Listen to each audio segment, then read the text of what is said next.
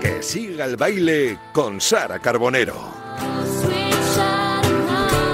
Seguimos en T4, seguimos en Radio Marca con Sara Carbonero, que siga el baile. Sara, buenas tardes. Muy buenas tardes, Vicente, ¿qué tal? Encantado de saludarte. Hoy la cosa va muy televisiva, ¿eh? Va muy televisiva. Estoy encantado, además. ¿Estás contento? Sí, ¿Estás bien mucho. rodeado? Mira, yo la, semana pasada caí en la cuenta, como todos, ¿no? De que ayer se celebraba el Día Internacional de la Mujer y bueno, Sí. pues aproveché para hacer un repaso mental, ¿no? De mujeres que a mí me, me- me inspiraban o me habían aportado algo en mi vida, tanto personal como profesionalmente.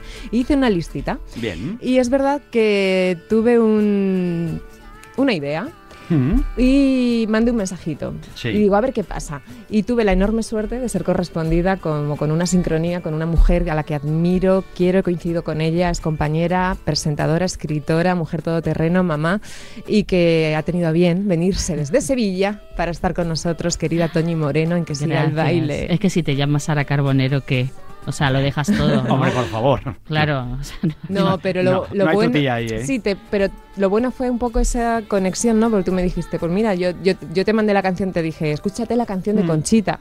Pero si yo te sigo y ya la había escuchado y había, llorado, co- había llorado contigo. Pero yo no lo bonito. sabía. Muchas veces tenemos eso, ese cariño ¿no? en, en redes, porque ahora es la única manera de vernos Mm. con todo esto que está pasando. Y yo también te sigo muy de cerca, así que lo dicho, gracias.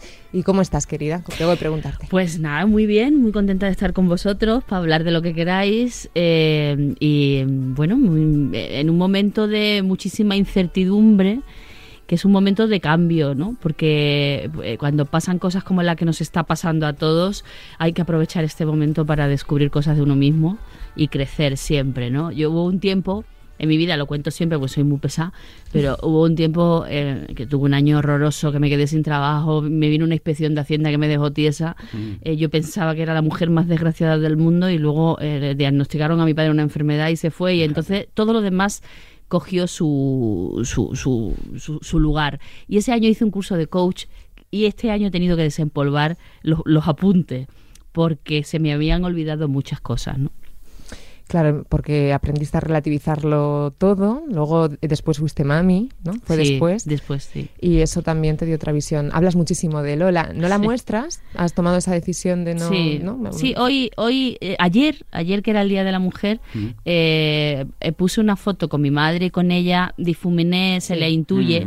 Pero sí, no la muestro porque es una menor de edad. Cuando ella quiera y, y- y decida que quiere salir y tener su propia red social, pues yo ya veré. Pero ahora mismo creo que tengo que protegerla, ¿no? Y bueno, pues saco un piececito, una manita, un- porque es parte de mi vida. Y yo creo que también las redes sociales, cuando una se abre una cuenta en una red social, eh, sabe que, que no solo tiene que hablar del aspecto profesional, ¿no? La gente quiere saber de ti y te tienes que mostrar cómo eres, con tus defectos, con tus alegrías, con, con todas las, las historias. Y Lola y yo ahora, pues somos una familia. ¿Cómo te un- llevas con las redes? ¿Tienes etapas eh, con los Tengo etapas de querer borrarme de todo. Mm. Eh, sobre todo en Twitter. La gente está muy mm, Crispada. crispada y, y yo puedo con todo. ¿eh? Yo tengo unas espaldas grandísimas para aguantar la crítica. Lo que no puedo es con la falta de educación y con, y con el insulto. Y entonces me pone muy, muy nerviosa. Entonces hay, hay veces donde digo, pues es que me salgo, que tampoco yo he vivido toda la vida sin redes sociales, tampoco tengo 47 años pero por otra parte creo que es un es una eh, o sea yo soy periodista y así me siento y es una manera tú no puedes dar la, la- la espalda a todo lo nuevo que esté llegando a la sociedad porque porque te quedas descolgada entonces una periodista descolgada es lo peor que hay ¿no? entonces eh, yo me llevo me llevo tengo tengo soy activa en las redes sociales Yo empiezo a ser activo, ¿verdad, Sara? Yo llevo desde Sí. el 12 de enero, del día de mi cumpleaños, eh, siendo eh, Instagramer. Hombre si sabes. Vicente si Yo sabes no sé nada todavía, por eso estoy aprendiendo de Sara, de mis hijas, que son las que saben. pero pero no no solamente o sea manejarla no sé, no no no hay Pero no saco a no mis hijas curso. todavía. Todavía no, no, sé. bueno, no, y tus hijas da- son mayores y pueden decidir. y pero pueden decidir, pero me da, a mí me da apuro ponerlas. ¿Por qué Sí. nos, nos sobreexponemos tanto? Está es bien con- verdad que sí. hay una cosa que, que yo tenía mm, tenía mi debate sobre eh, lo contamos todo. Claro. Si es que además eh, de- estamos el, concepto intimidad Mm. eh, se está, Sí, perdi- que está somos muy perdiendo su valor. Pues no, fíjate, te, te digo, yo creo que cada uno ahora estamos aprendiendo a marcar nuestro límite y cada uno tiene que tener su propio límite, ¿no? A mí me preguntan muchas veces, ¿no hablas de tu vida sentimental? Chica, eh, yo, yo no oculto mi vida sentimental. Mi- mi- mi- la gente que yo elijo la conoce perfectamente, que son mi familia. Eh, a mí, yo siempre he dicho, me pillaréis en un parque dándome un beso. mm, mm, Voy a intentar evitar sentarme y dar una exclusiva contando, hablando de mi vida. Digo lo de intentar evitar porque en la vida nunca se sabe, ¿no? Pero quiero decir que yo vivo, vivo mi vida, no me oculto, no me escondo, no, no estoy en ningún armario, no, no, pero, pero hay una parte de mi vida que es mía y de los míos. Y eso me hace sentirme muy, muy libre. ¿Sabes? Me hace sentir libre porque digo, no todo vale y, y- y no hay que contar to- todo aquello que tú no quieras porque de repente está muy de moda hablar de la vida privada. Bueno, pues mi vida privada en, en ciertos aspectos es mía, en otros no, en otros yo comparto, hablo de mis padres, hablo de lo que me apetece. Y, y mañana no te digo que no vaya a hablar de otros temas, ¿no? Pero creo que el- ese límite, cada uno tiene que poner el límite a su, a su intimidad, ¿no? Lo pones tú. Decías que te consideras sobre todo periodista, pero para quien no lo sepa, estudiaste Derecho. Sí, en Bueno, no terminé, ¿eh? No, empezaste a estudiar Derecho en Cádiz. Sí, ¿Y, sí. y por qué? ¿Y cómo fue la llamada del, del periodismo? ¿Qué pasó? Pues mira, mm, eh, en mi casa había un... de- de- realmente fue así. En mi casa yo desde los ocho años eh, soy muy... Es como si mi infancia se hubiese como... No te voy a decir parado porque no. Pero eh, me, me hice adulta de repente. Cuando de repente mis padres se tienen que venir de Cataluña porque hay una reconversión industrial y mi padre se pone a trabajar en el campo. Entonces mi Porque madre... tu padre trabajaba en el SEAT. En SEAT, en- de Martorell. Y entonces yo hasta los ocho años tuve infancia normal, yo no, no, no caía yo en que eh, eh, las cosas para comprarlas hace falta dinero, ¿no? Y a los ocho años a mí mi vida me cambia, mi padre empieza a tener un trabajo inestable, trabajaba en el campo, en lo que se llama la peona, cuando había trabajo de jornalero había y cuando no, pues no. Vale. Y en mi casa siempre había la espada esa de Damocles de no llegamos a fin de mes, no hay para comer, no Y mi madre, eh, que es maravillosa, tengo que decirlo por delante, pero le doy mucha caña. Yo, le- yo bromeo con ella y le digo, si, si ahora mismo fuera una niña te quitaban la custodia, porque mi madre a mí me ha tratado siempre como una hermana, como una colega, entonces siempre me decía, no tengo para los libros de tus hermanas, somos tres. Tal. Entonces yo a los 14 años ya mm, me, mm, me puse a trabajar. Y entonces, ¿de qué se podía trabajar en San Lucas de Barrameda? Pues había una tele local y entonces yo me presenté en la tele local y dije, yo mm, hablo un poco fino porque vengo de Cataluña. O sea, y entonces me parecía que aquello era saber hablar. Y, mm, y empecé en la tele local trabajando y ya Tele, no... Tele Sanlúcar era, ¿no? Tele Sanlúcar, la TDC. Eh, me llamaban Doña Perdón porque me equivocaba. mu- eh, Presentaba el informativo con 15 años y decía, buenas tardes, perdón. Era Doña Perdón. Y a partir de ahí eh, nunca dejé la tele, nunca dejé la comunicación. De ahí salí, salté a Canal Sur, a Andalucía Directo como reportera. Y claro, el dinero que yo ganaba hacía falta en casa. Por tanto, yo no me podía ir de Sanlúcar. Y, lo que, y la única facultad que había cerca de mi pueblo que podía ir por las mañanas era la Facultad de Derecho. Que te puedo hablar perfectamente de cómo era la cafetería. Y poco más. Bien, es- es- es de- de El mus. El mus, el mus, no sé si en la de periodismo, En el que sí periodismo que había el mus, mucho era el juego habitual, sí. Y tanto que has estado en, en muchos sitios, Toñi, Antena 3, 4, La Española, Telecinco, Telemadrid y ahora con un año de tu vida en, en Canal Sur, los lunes a las diez y media. Sí. ¿Qué te ha mm, aportado este programa? ¿Cómo, mm, Pues mira, yo mm, es un programa de entrevistas y me aporta muchísimo porque es un programa de nostalgia. O sea, si tú vinieras, yo eh, te sacaría imágenes de tus primeras apariciones y después hablaríamos con Piqueras y hablaríamos con Isabel Jiménez. O sea, hablamos con muchísima gente. Entonces me da la oportunidad de, de- de- de trabajar un género que a mí me fascina, que es el, el de la entrevista, ¿no? Como, como tú aquí ahora. Eh, yo en Canal Sur estoy muy agradecida porque toda mi carrera va eh, muy ligada a Canal Sur y, en los momentos duros de mi vida mm, eh, siento que es mi casa donde se me han perdonado los errores, donde he podido aprender y estoy muy muy contenta. Fíjate, había un programa que se llamaba Bailamos con Poti. Sí, ese fue un desastre. de Fue un desastre. Pues fíjate, nosotros se llama que siga el baile. O sea, hay que bailar, ¿eh? Bueno, Hay pues, Hay que bailar, ¿eh? pues Poti, que- puede, Poti va diciendo por ahí ¿Sí? que soy la única persona que ha conocido en su vida que no he aprendido a bailar con él. ¿Qué me dices? Oh, Ay, Eso es problema esa- del profesor, ¿eh? Pero la música sí te gusta. arrítmica. La música La me música encanta, encanta. pero arrítmica para el baile, un desastre, Sara. Pero no hay nada que unas clasecitas de... Me siento ridícula. O ¿Por sea, qué? No sé. Bueno. Que Es una, es una, yo bailando no bailaba ni cuando tenía ni cuando íbamos a las discotecas. No. ¿No? ¿Eras de barra? ¿Más de, Eras más de- barra? Era, era más de sentarme en una esquina con el que tenía el problema del grupo. Y Bueno, Sabe- sabías escuchar. Bueno, eso, Sí. es, eso es una virtud muy Eh, grande. Eso lo trabajo. Para muchas entrevistas es fundamental escuchar al que te al que tienes enfrente. Tú sabes que me dicen muchas veces, ¿cuál es el, cuál es el, el- cómo, cómo se dice, el, mm, ¿Don? el truco, el don Ah, sí. para entrevistar y hacer entrevista y que la gente se habla? Digo, pues no es preguntar, es escuchar. Ujú. Que la gente sienta que lo que tú le está- te- que te- lo que te está contando a ti te importa, ¿no? Eso, es- eso lo has hecho siempre muy bien. Yo cuando hacías Viva la Vida, por Sí. ejemplo, ¿no? que es un programa de muy largo, muchas horas, mil temas, yo siempre de- lo destacaba. Yo me quedé con la pena de no, de no haber podido ir porque tus entrevistas eran, pues eso, eh, no estabas pensando en lo siguiente. A veces cuando estás en un programa de ese tipo, con un plato tan grande, con un pinga, con, ¿no? Se- te vas a otro tema y tal, pero Toñi se nota que está en la conversación, en lo que le están contando y eso te A mí te me honra gusta mucho. Te honra mm, mucho. me- bueno, creo que, que es importante tener empatía con el personaje que viene, ¿no?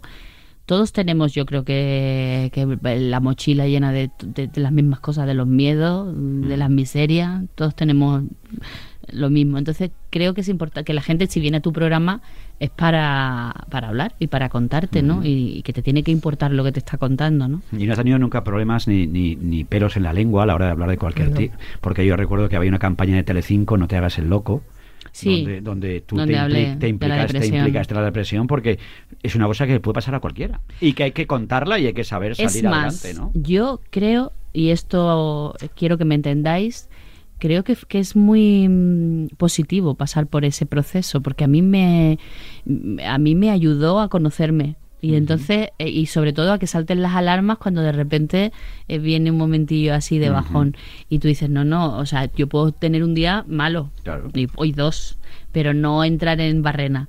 Entonces yo creo que de las enfermedades mentales se habla poco, pues todo el mundo se solidariza contigo cuando tienes otro tipo de enfermedad, pero cuando tienes una enfermedad como la depresión, pues eres, perdona por la, por la expresión, eso es un coñazo, porque, es muy, porque es una tristeza andante. Chico, pues es que eh, es una enfermedad como lo puede ser una mm, leucemia, lo puede ser, es decir, y, y no, y no, no hemos logrado eh, que todos empaticemos con esa, con esa situación. ¿no? Yo sí, yo pasé una depresión en su momento que a mí me ayudó mucho a madurar y a, y a conocerme y bueno, y a ver también tu dónde tienes tu, tus hue- tu- tus agujeritos y por dónde entra el agua. Y entonces Claro. tienes Claro, que ir tapando, ¿no? Y, es así. Y remando.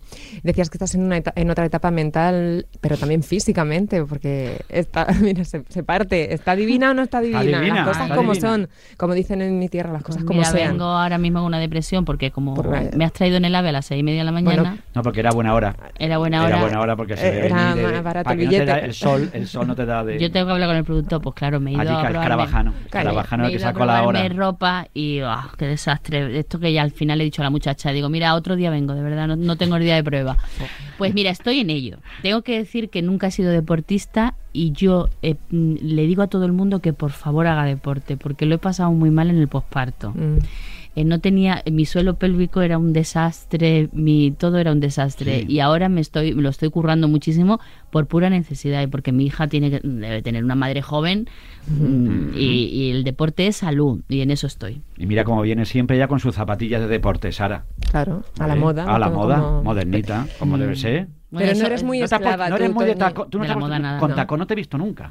pues mira yo el día que hablé con Paolo Basile y Mm. me dijo mm, puedes salir con zapatillas yo casi casi me tiro al cuello a darle besos porque entonces se podía abrazar porque me dejó ser yo misma y eso estaré eternamente agradecida. Yo eh, eh, yo he perdido muchos casting o no o no me han elegido en muchos casting porque iba y como iba con los tacones no podía pensar Y entonces no podía ni hablar, no podía Sí. pensar. Es que tú no, yo- a mí me- los tacones para mí son agujitas. Lo- la- la- no, pe- pe- tengo los pies que he heredado de mi padre. No eres de ningún cortijo y he heredado los pies de mi padre que son un desastre.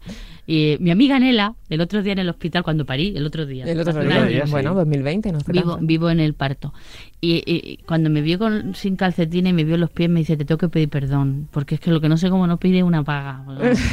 Entonces, yo eh, puse de moda, bueno, puse, no sé si puse de moda las zapatillas, pero bueno, que salí en zapatillas en la tele porque no tenía más remedio, no porque... No soy muy esclava de la moda, Sara, y debería de ser un poco más coqueta. Es verdad que no me gusta estar mal, me gusta sentirme bien, pero no estoy pendiente de las modas. Me gusta ir cómoda y, y me gusta verme guapa, claro. Claro que todo sí. el Otro mundo. tema del que has hablado muy claro, sin tapujos, es de la maternidad y con ese libro Madre después de los 40, Sí. la verdad del cuento. ¿Cómo te surgió esa, esa idea?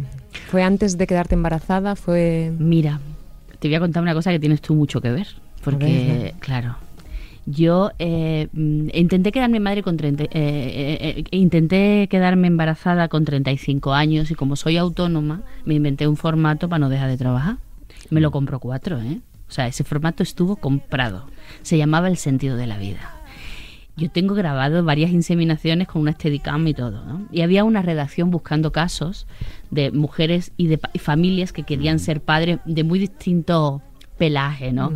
yo, yo soñaba con una rueda de prensa donde estuviéramos eh, dos gays que habían hecho la subrogación gestacional al lado de una familia católica que estaba en contra de los anticonceptivos. Todo el mundo era como un canto a la vida. Bueno, esto estaba muy bien, había unos casos estupendos, pero yo no me quedaba embarazada. Tú, tú imagínate una redacción entera esperando el predicto, una presión. Qué presión. Presión. Iba al baño y se volvían loca la gente. No, no, no. Eh, a me ahora. acuerdo de Carmen Ferreiro y de Pedro Revaldería. ¿Qué? Y yo, pues no. ya. Total, que al final decidimos aparcarlo y yo les dije, mira, os regalo el formato. Y Pedro me dijo, mira, esto eres tú, no se hace. Y al- al- a los años hizo otra cosa diferente, mucho mejor, Samantha Villar, Sí. que lo bordó. Pero bueno, yo no lo hice nada. Entonces, con 45, eh, yo mm, sentía, no había venido el virus, y yo sentía que ya mi vida estaba muy estable, estaba en media sed. Digo, pues lo voy a intentar por última vez, pero sin presiones. Si me quedo estupendamente, me encanta, me encanta lo que suena. Vanessa. Vanessa, eh, el- digo, bueno, lo voy a intentar y tal. Entonces lo he intentado de otra manera, he sido feliz en el camino, sin pensar mucho. Digo, si me quedo bien y si no me quedo, pues voy a ser estupenda como tía de Pepe. Y al final, un día de repente dice, oye, que me he quedado. Oye, tuve dos abortos y lo cuento en el libro. Y entonces no me, yo cuando me dijeron estás embarazada, yo dije bueno vamos a ver, vamos a ver, vamos a ver y de repente oye que estoy de cinco meses, que esto parece que sí. Y ahí fui consciente de bueno ni siquiera he sido consciente, yo creo que ahora estoy siendo consciente del marrón en el que en el que me metía. Yo creo que no me he parado a pensar eh, más allá del deseo de ser madre. Eh, por supuesto, no me arrepiento, no. O sea, es lo mejor que he hecho en mi vida. Mi hija mm, es, me ha- le ha dado un sentido diferente a mi vida y yo estaré agradecida siempre a ella. Pero esto es muy duro también y de eso no se habla.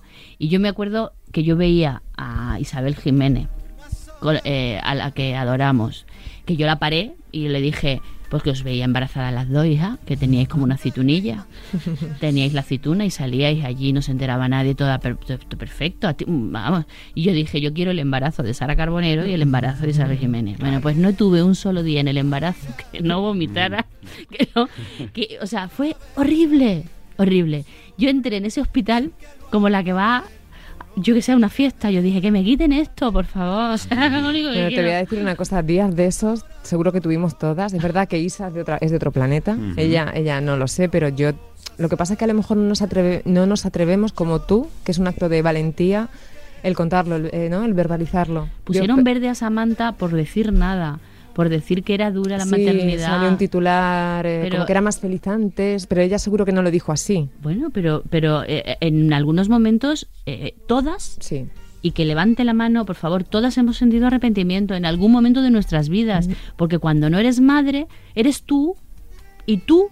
Y entonces eh, lo único que tienes que pensar es estar estupenda, en reírte y en vivir. Mm. Y ahora viene una personita que depende de ti 24 horas. Es agotador. Mm. O sea, yo tengo ojeras, pero soy feliz. Mm, Es, es lo más maravilloso. Yo siempre digo que el acto de la maternidad es el acto de locura más inconsciente de tu vida y el acto de amor más inconsciente, pero es un acto de locura. Si te pones a pensarlo, no lo tienes, porque te cambia la vida radical. Oye, incluso he leído en la publicación de, que has subido esta, ma- esta mañana, nada más llegar aquí a Madrid con tu desayuno y como la aclaración de, oye, estoy dándome aquí un homenaje y no me siento mal, he dejado a mi niña bien cuidada y me he ido a trabajar. Pero es que hay veces hay que explicarlo, ¿no? Mira, he venido a verte como la que viene de vacaciones. Yo estoy ahora en Sevilla. Sí. porque yo cuando me quedé sin trabajo en Mediaset por ahora, porque volveremos, Sí. estamos con varios proyectos, eh, pues yo dije, no puedo permitirme ahora mismo todo este gasto de una casa de alquiler. Yo tengo mi casa en Sevilla pagada y cogí a mi niña y desde allí estoy moviéndome para todo. Estoy encantada. Me he venido hoy, pero te juro, digo, me he sentado, había quedado con un amigo y digo, eh, para, para comprarme ropa para un estilismo que necesito. Pero antes tenía como media hora, digo, me la voy a regalar. Me he sentado en el Palace, he pedido un desayuno Mira. solita y he dicho, Dios mío, soy feliz ahora mismo. ¿Y por qué me voy a sentir mal? Pues no, o sea, ya me, cuando llegue esta noche ya me tocará cambiar pañales, decir, Pequeños detalles de la vida, claro que sí. Sí, Ahí y el silencio y ¿no? disfrutar de, ese- de esos silencios, ¿no? Que cuando tienes un bebé tan pequeñito, ¿cómo fue la, la cuarentena con ella, tan pequeñita? Mira, mira Sara, nadie habla, y de eso hablo en el libro también, de la depresión posparto. Es una cosa que nadie habla. Yo tenía mucho miedo por mis antecedentes. Entonces yo decía, eh, bueno, yo salí del hospital, me fui a Sanlúcar, que tengo allí un apartamento con mi madre, yo quería estar cerca de mi madre y de mis hermanas. Bueno, me dio un ataque de ansiedad, nada más llegar. Y me volví, o sea, salí del hospital y tuve que volver. Y me dijo la ginecóloga, ¿tienes alguien que se quede con la niña? Y le dije, sí. Dice, pues te vas a llevar cuatro días al Horacepanes. Necesitas dormir y necesitas tranquilizarte. Y entonces yo lo hice y se me pasó. Pero tenía mucho miedo porque no podía parar de llorar. O sea, es una cosa que solo quien lo ha pasado... O sea, digo, si yo, no, si yo estoy feliz, si veo la niña además... pues, todo el mundo sabe que es de un donante, pues debe ser escocés, porque la niña no podía No, ser no. más mona, más rubia, más perfecta. La tía y yo la miraba y digo, "Joder, yo no podía hacer esto tan bonito. Ah. Bueno, pues no podía parar de llorar. Me sentía desgraciada, me sentía muy sola, muy sola, muy sola. Y bueno, pues eso hay que contarlo también, porque y me dijo la ginecóloga, es hormonal y Mm. no te agobies. Lo mismo que ha venido se irá. Se. Hay otra cosa de la que tampoco hablamos porque nos da pudor. Eh, yo no le he dado el pecho a mi niña.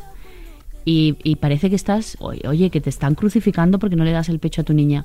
Pues yo lo voy a explicar. Yo podía haber dicho, oye, que mi leche no era buena o yo no, no, no podía darlo porque tenía una medicación. No, yo emocionalmente necesitaba cuidarme porque había tenido un embarazo muy malo y necesitaba recuperarme para darle a mi hija el 100% de mí.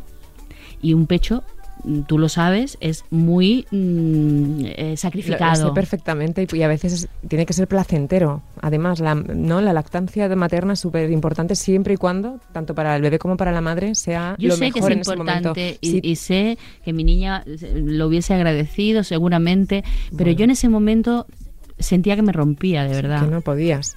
Eh, O sea, emocionalmente yo digo, eh, si estoy ahora con otra, no puedo, tengo que recuperarme. Y bueno, y lo hice así y bueno, pues, pues ya está. no Pues sé si bien o mal, pero lo hice así. Mira, a mí me dieron el pecho y ha salido muy bien.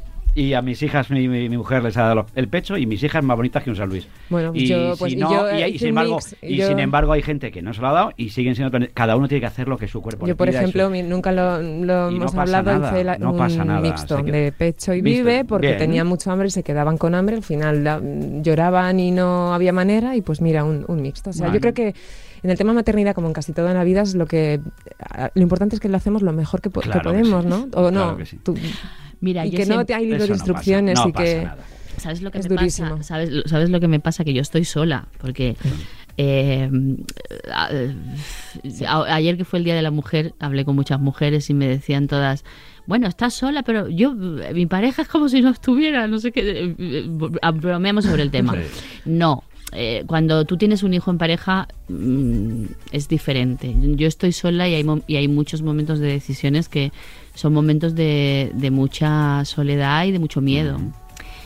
Yo no había pensado nunca, nunca en la muerte, nunca. Y esto es, quiero decir, estamos hartos de ver que para morirse, como decía mi padre, el más que hay que estar vivo. O sea, maña- ahora salgo por la puerta, me- yo Mm. que tú no puedes dejar de hacer las cosas porque eso es así. Bueno, pues yo no había pensado, pero yo ahora mismo eh, digo, yo no me puede pasar nada, que tengo a mi niña Claro. y por lo menos dejarla que se, que se valga por sí misma, ¿no? Bueno, pues si algún día me pasa algo, se valdrá por sí misma. Ya, busca- ya se buscará, buscará las maneras, ¿no? Es la vida. Es la vida. O sea, pero has empezado a tener esos pensamientos a raíz de... Es alucinante. Sí. Me he llenado de miedos. Mira, yo he hecho todo en la vida. eh, me di una época por ser reportera de guerra y me fui a Afganistán, me fui a Irak, me fui a un montón de sitios. Eh, luego, todo el mundo sabe que quien hemos pasado por la escuela de los Madrid directos, Andalucía directos, yo he hecho puenting, racing, panting, he hecho de todo. Pues ahora, Sí. Te da miedo subirte a un avión, seguro. te lo juro. O sea, digo, ¿cómo es? No, pero a, a ese punto no, pero ya digo, yo no voy a hacer esquí, no. Ya. Vaya a ser, vaya a ser. que me- Sí, porque sí. como no soy buena, no voy a coger, no sé, una bici, voy a, voy a dar...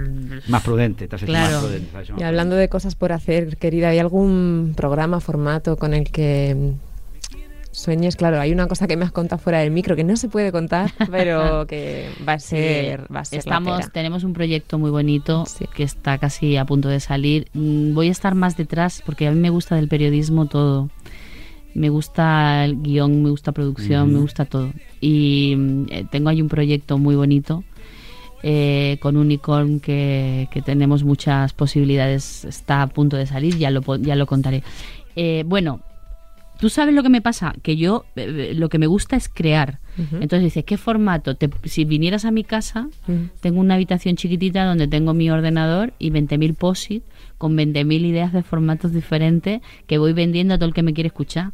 Entonces, mm, eh, yo en esta profesión lo he hecho, he hecho, ya tengo edad, y he hecho de todo. He sido reportera de actualidad, he hecho conexiones con informativos, luego he hecho entretenimiento que... El entretenimiento es difícil, ¿eh? O sea, la gente parece que es un género menor No, no. no es más eh, mm, yo fíjate sin, sin menospreciar nada eh, a mí me pareció más fácil cuando era reportera de actualidad que contabas lo que veías que cuando tienes que inventarte una historia para distraer a la gente que está en su casa no o sea no es difícil entretener y, Pues fíjate, y- cuatro horas todas las tardes aquí. Que hay que entretener, ¿eh? Un ratito, ¿eh? claro no no no y además sin que te vean pues Sí. claro es, que- o sea, que- o sea, Es eso- complicado, cuatro horas todos los días, ¿eh? Tienes que- a Sara Carbonero. No, hombre. Pero la me tengo, tiene- la me tengo tiene- media, me media horita un martes y media Pero horita escucha, el jueves. porque tú quieres. Sí, yo. Esto, lo- esto lo yo- hablamos fuera, Yo ¿vale? encantado de que ¿Sabes de qué? ¿Sabes qué me encantaría hacer?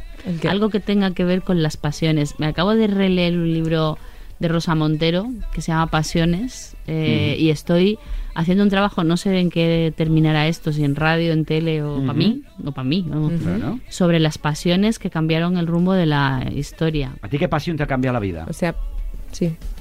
La pasión de... Claro, No, no hablas de de, habla- gavilanes, hablas no de gavilanes, ¿De qué de- pasión? Hablas pasiones de. Mira, yo tengo una pasión. amor. Yo, yo tengo una pasión que es por mi trabajo y a Claro. mí me ha salvado la vida, me ha salvado de muchas cosas el trabajo. Sí. de un desamor que te deja reventada, el trabajo. De, de una situación en mi casa dura, de la muerte de mi padre, el trabajo. O sea, la pasión para mí, fíjate que no te voy a decir que esté por, por encima de todo, pero sí, o sea, tenemos que decir, oye, para, un- para nosotras es importante trabajar. Y, y a mí me ha salvado de muchas cosas el trabajo. ¿Y alguna afición de estas que inconfesa- inconfesable? No sé, eh, esta mujer, claro, en San Lucas, yo es que verán en Chipiona, que ya contáis, siempre todos los años vamos a ver las carreras de San Lucas, vamos a Joséito Huerta, al Bigote, es- sitios buenos, ¿qué te voy a claro, contar no, yo te veo, te veo exquisito. eh, Te te veo- veo no, no, exquisito. ya que vamos, vamos, ya Claro. no vamos, hija mía, ¿qué te voy a contar? Pasiones. A mí me gusta muchísimo la poesía. Ujú. Mm, Algún día escribo, pero para mí. O sea, algún día lo mejor me tal. Eh, me gusta mucho la lectura, me, me encanta la música y, y me gusta mucho dar paseos y, y, mm, Mm. estoy aprendiendo a tocar la guitarra, pero estoy, eh, pero es que es dificilísimo, tío. Mm. Dificilísimo. Complicado. Y mm, bueno, me gusta estar con mis amigos que ahora se ha convertido en un lujo porque es que no se pueden hacer, eh, no, no puedes hacer barbacoas en tu casa, no puedes hacer Mm. nada, que eso, a mí me encanta cocinar para los demás. Y una de mis grandes aficiones era el domingo hago una- un gran arroz para todo el mundo. Sí. Y eso ya no se puede hacer y es un rollo esto que a ver cuándo se acaba, ¿no? Y la música que le gusta, eh, coincidimos en algunas cosas. Porque claro, si yo le hablo de Rocío Jurado, esta mujer se me viene arriba. Soy súper mitómana. Ponle un poquito a Rocío Jurado. Soy súper mitómana. por favor, Pon un poquito a Rocío Jurado. Bueno, y el punto de partida. Me has dado en todo el bebé. es que esta canción es brutal. Sí. Esta canción es brutal. Yo te. ah, yo no puedo escucharla. En este momento de mi vida no puedo escucharla. No, pues quítale, ponle, Entonces no, a fuera. Alejandro No, no, no. Quiero decir que hay canciones de Rocío Sí. con la que, pero eh, depende del momento de tu vida. Yo el punto de partida en este momento de mi vida es un tema que mm, Mm. me, me hiere, me hiere mucho. No, no puedes quitarle, hay que quitarle. Pues cámbiala, ponle. ¿Cuál, ¿Qué quieres que te pongamos? No, ¿Qué- qué- déjala, déjala. No, no, no, hombre, déjala, eso pero me que lo, que lo sepas. Un Manuel Hombre. Carrasco, qué bonito es querer. Ah. Pues, hombre. Toña, y hablando, hablabas de pasiones y hablando de milagros, eh, ¿eres la chica que vuelve a creer en los milagros o sigues sin creer en los milagros? Lo digo por el, li- el libro que publicó en libro. 2014. Pues soy la chica que cree eternamente en los milagros y en el ser humano y creo mucho en la bondad de la gente. Es verdad que con la edad, a mí, fíjate, yo eh, me resistía a pensar que había gente mala. Yo Mm. decía, em, esta gente es que ha tenido un mal momento y luego todo, como dice Marwan, todos hemos ido eh, la china en el zapato de alguien siempre, ¿no?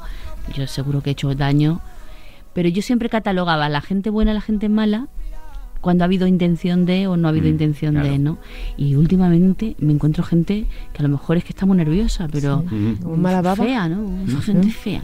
Y entonces cuando eso lo tienes claro y sabes identificar a una persona linda de alma, como tú, por ejemplo, No, gracias. eres capaz de, de mover el cielo con la tierra por estar y beber de esa persona, ¿no? Me he vuelto más selectiva, me he vuelto más intolerante, más intolerante con la gente, Y exige- Que no- exigente un poquito también. sí, que no, ya todo no vale, todo no vale. Y luego me ha dado por decir lo que pienso, pues como tengo Pues una fíjate. Pues te ha dado por una cosa muy buena y muy necesaria. Y a la hora de compartir tu vida con alguien, como dices, pues imagino que ya eso, exigente y no, que Bueno, sobre todo, eh, que eh, si compartes la vida con alguien, tiene que ser para que esa persona te haga crecer, Hmm. te haga crecer como persona, te acompañe en tus sueños eh, y crea en ti y te deje ser. O sea, eh, me- menos que eso es mierda. sume. Es que, me so- de es que para acompañarnos en las soledades no, porque yo quiero decir, a mí no me da miedo estar sola. Entonces yo pa- hay gente que yo veo parejas que digo, ¿por qué no separáis? Si no soportáis, o sea, ¿por qué no os separáis? Porque os da miedo la soledad. Pues a mí no me da miedo la soledad. Lo que yo quiero tener es una compañera de viaje eh, mm, que, que crea en, o sea, primero que sea eso, ¿no? Es decir, mi media naranja, no. Yo soy una naranja entera, Entera. Claro. y necesito que y, y- y si, y si voy a compartir mi vida con alguien es porque esa persona también tenga sus aficiones, su vida, su mm, porque a estas edades también Sí. si no tienes eso es que eres rarito. Ahí el refrenero español triunfa siempre. Mejor solo que mal acompañado, ¿eh? Sí, hombre, ahora mismo te voy a decir una cosa, me dicen, ¿tienes pareja? Digo, autónoma, con un COVID, una niña recién nacida. o sea, ¿en qué momento? Sí. Eh, yo que soy una cateta, bueno, no una cateta, no voy a decir cateta, pero yo no he nacido para el Tinder ni estas Te, cosas. te iba a preguntar justo, me ha venido a la mente las Sí. aplicaciones estas que, pero que no. Es A mí personalmente no lo, no, del oye, no lo he probado y nunca Yo tampoco puedo me decirte pillado. a este mí- agua mí- no beberé. una cosa, a mí me ha, Pero- pillado, me ha pillado mayor, Tony, esto. Que no, hombre, Yo que tengo no. Si a, a mí me ha pillado mayor- Si me pilla mi jovencito el Tinder ese, Pero yo te digo una Cuidado cosa, con yo eso, tengo ¿eh? amigas que han encontrado gente maravillosa con una aplicación, ¿eh? pero lo- y se ha perdido. el- yo no sé, yo, Pero- yo lo entiendo a toda la gente joven que tenemos compañeros en la redacción más jóvenes. Pero yo antes el, el misterio ese de conocer a alguien, de llamar por teléfono, de bajarme en su momento a la cabina a llamar a que se pusiera la, el padre de la, de la chica. Bueno, ya y eso ya- eso eso ya- va. Eso era, eso era, era, era- sí, sí, no, ahora, ahora llama, ¿cómo te llamas? Mariluz, a las 8 en casa, vale, perfecto. Pero Tiene un creo- misterio pero alucinante. fíjate, el amor es una cosa que por eso quiero hacer algo de pasiones. Sara, podríamos inventarnos algo. Venga. Dale, dale, Mira, piensa. eh, no sé, lo tengo pensado. Quiero decir, em, luego tú puedes estar en el Tinder, no sé qué, no sé Sí. cuánto, pero de repente vienes aquí a trabajar a Radio Marca y el compañero que está al lado, mm, conoces al compañero y dices, a la mierda todo lo demás, porque el amor eh, es imprevisible y por eso es maravilloso y por eso sigue existiendo la poesía y sigue existiendo la música, porque no sabemos dónde va a estar y en qué momento se va, va a aparecer. Yo soy, yo le voy a decir a mi hija siempre. Sí. tú te tiras a la piscina. Qué Claro que bonito sí. eso, claro tú te que sí. tiras a la piscina, que ya tendrás tiempo de reconstruirte y de y cada herida que te hagas es algo que un aprendizaje, pero tírate a la piscina, no te quedes nunca con la sensación de esto no lo viví, ¿no? porque entonces eso es que, sí que es... O sea, arrepen- Triste. arrepentirse. Es mejor amar y perder que no haber amado nunca. Eso es precioso. bonito, eso es precioso. Está un brillante ahí, ¿eh? Sí, ahí sí, con No, lo de la que- cabina, con lo de la cabina. Lo de la ya cabina te es que yo era muy joven, yo bajaba a la cabina, ¿eh? yo bajaba a la cabina. ¿eh? Bueno, no a la de López Toñi, Vázquez, cuando estabas cabina. haciendo el programa Mujeres, Hombres y Viceversa, Sí. que viene un poco al caso, claro, ¿tú cómo veías ese- ese- esas Pues mira, relaciones? cuando, cuando me dice Pablo que, que, que me cambia por Emma y que Emma va a hacer Viva la Vida y que yo voy a hacer Mujeres y Hombres, yo dije, pero este hombre, este hombre no me conoce. Digo, si yo, me- a mí me parece horroroso todo lo que hacen ahí. O sea, Mm. eh, yo, yo no, no, no me enrollaría con un tío la primera noche que lo conozco, ni con una tía. O sea, no, no, no yo soy, o sea, yo soy una persona mm, de enamorarme y que me duran los amores mucho tiempo y, y de no, bueno, yo no voy a decir tiempo que llevo sin tal, pero- en fin, que soy antigua. Y, y, y entonces me dijo Pablo una frase que es un tío sabio, me dijo, digo, yo esto no lo voy a hacer bien. Digo, tú me estás poniendo ahí, yo esto no lo voy a hacer bien. Y me dijo, tú no eres consciente de lo bien que lo vas a hacer. Entonces una vez que ya no había, porque estas son papas y te las tienes que comer, eh, llego y ya sí me entrego a muerte. Y lo que hago es hablar con todo el mundo del programa y sobre todo con los chavales. Pues chicos, de verdad, eh, me ayudaron a abrir la mente a unos niveles, a entender a, a un tipo de juventud que no es toda la juventud, pero a un tipo de juventud que existe. Y mirar para otro lado es decir que tal, que no hacen daño a nadie. O sea, porque yo eh, que lo que hacen es se enrollan entre ellos, lo cuentan, lo viven, son mucho más libres que yo. O sea, dice, Chucho decía, bueno, yo no, no, no voy a tener sexo hasta que no sienta algo. Y me miraban como diciendo, bueno, ¿sientes atracción? Pues yo Pues ya tengo, es yo, pues ya sentir algo, ¿no? Yo he aprendido mucho y me he vuelto mucho más tolerante y le- estoy muy agradecida al año que estuve en ese programa. De verdad que sí, ¿eh? lo digo con... Podría decir, bueno, pues ha sido un programa que ha pasado sin pena ni gloria como otros en mi carrera.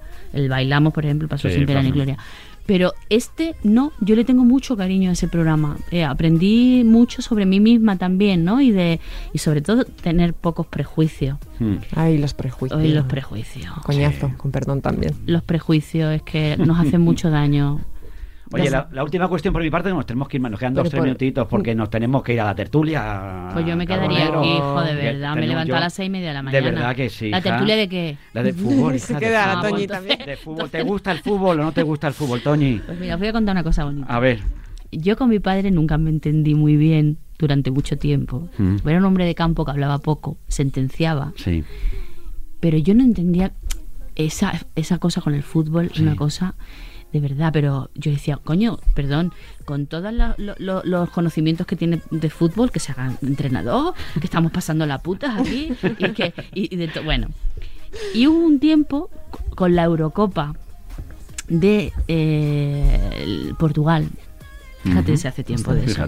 La Eurocopa de Portugal que fue, 2000. bueno, nos quedamos en la, eh, no me acuerdo. Yo tenía un seis- 2004. 2004. yo tenía una- un SEA Ibiza y yo dije, mira, mi padre de qué quiere hablar, de fútbol. Pues yo es que me voy a quedar con la cosa de, de- de que esta relación no es fluida. Entonces compré entradas para un montón de partidos y me cogí el SEA Ibiza y nos llevamos una semana los dos solos viajando por Portugal y viendo España que se quedó en el segundo partido. en el- No se nos dio bien, ¿no? no, no, no, no nos fue bien, pero No. nosotros ya nos quedamos allí.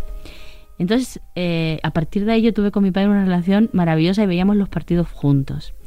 Y cuando se puso malito, una amiga mía, el madridista, bueno, además yo le escribí a Iker por privado, me contestó en Instagram y me mandó una camiseta con todos los jugadores del año en el que mi padre se fue, con Iker, Ronaldo. Tengo esa camiseta como si fuera mm, t- para mi sobrino, para cuando mi sobrino sea mayor. Pero madridista, o sea, una cosa que digo, hijo, de verdad, si fueras, o sea, no sé, no se puede tener esa religión. Y entonces, eh, con el fútbol tengo esa relación, que yo ahora me veo los partidos del Real Madrid por mi padre. Jo, qué bonito. Qué bonito eso, ¿eh? Sí, pero ya está. O sea, Ya está, no, no, no sufras más. Pero no para la tertulia no. Para No, tertulia, para eso para la no. tertulia Bueno, de tanto, todas formas nos tienes que contar luego con calma esto de las pasiones. A mí me ha dejado Sí. muy intrigada. Pues, a tú- ver por dónde pues va luego, esto. luego Hablamos. te voy a proponer una sección. Aquí no sé, pero... Bueno, nunca se sabe, ¿eh? Ahora mismo estamos abiertos a todo, ¿eh? Cuidado que nunca Bueno, se sabe. estamos- Podemos dar una vuelta de tuerca. Sí, es el momento, el momento es, Es ahora. el momento, es el momento. Además, esta mujer ha entrevistado a gente de todo tipo. Sí. La más rara que has entrevistado, la más chocante chocante, una entrevista esa que te ha marcado la vida? Bueno, que me ha marcado la vida. Bueno, porque te ha hecho gracia o porque ha dicho esto no hay Dios que lo... Mira, yo creo que cada persona eh, depende del momento. Sí. Yo durante toda mi vida, y ella me va a entender y no se va a enfadar conmigo, no me tomé muy en serio la figura de Ana García Obregón, por ejemplo, ¿no? Era como jajaja, jiji, jaja, y le he hecho unas malas entrevistas toda Sí. mi vida. Y sin embargo, la última entrevista que yo estaba embarazada y ella, y ella sabía que su niño estaba muy malito, hicimos la entrevista más maravillosa que yo he hecho en mi vida. Porque supe escucharla y sacar lo que había dentro de ella.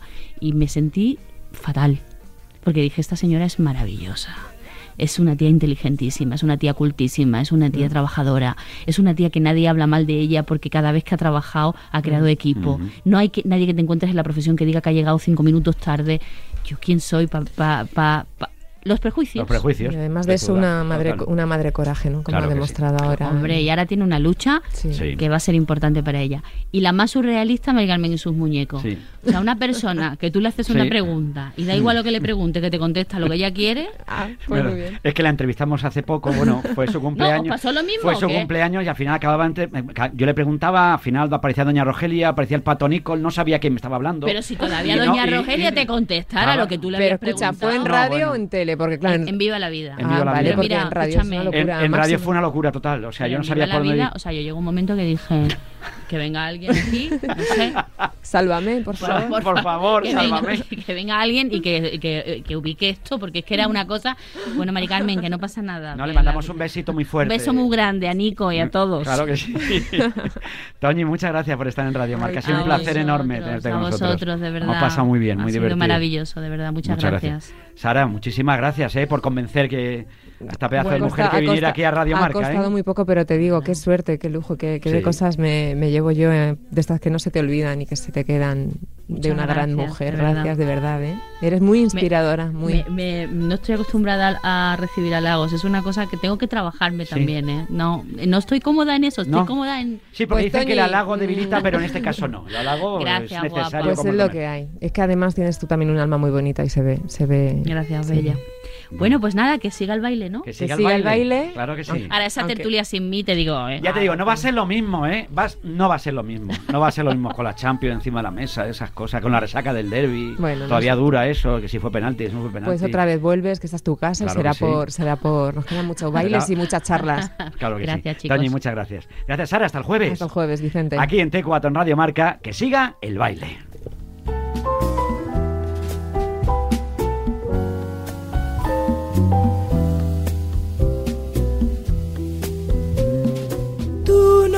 Ocultes tu pena, pena de tu corazón. Cuéntame tu amargura, para consolártela yo.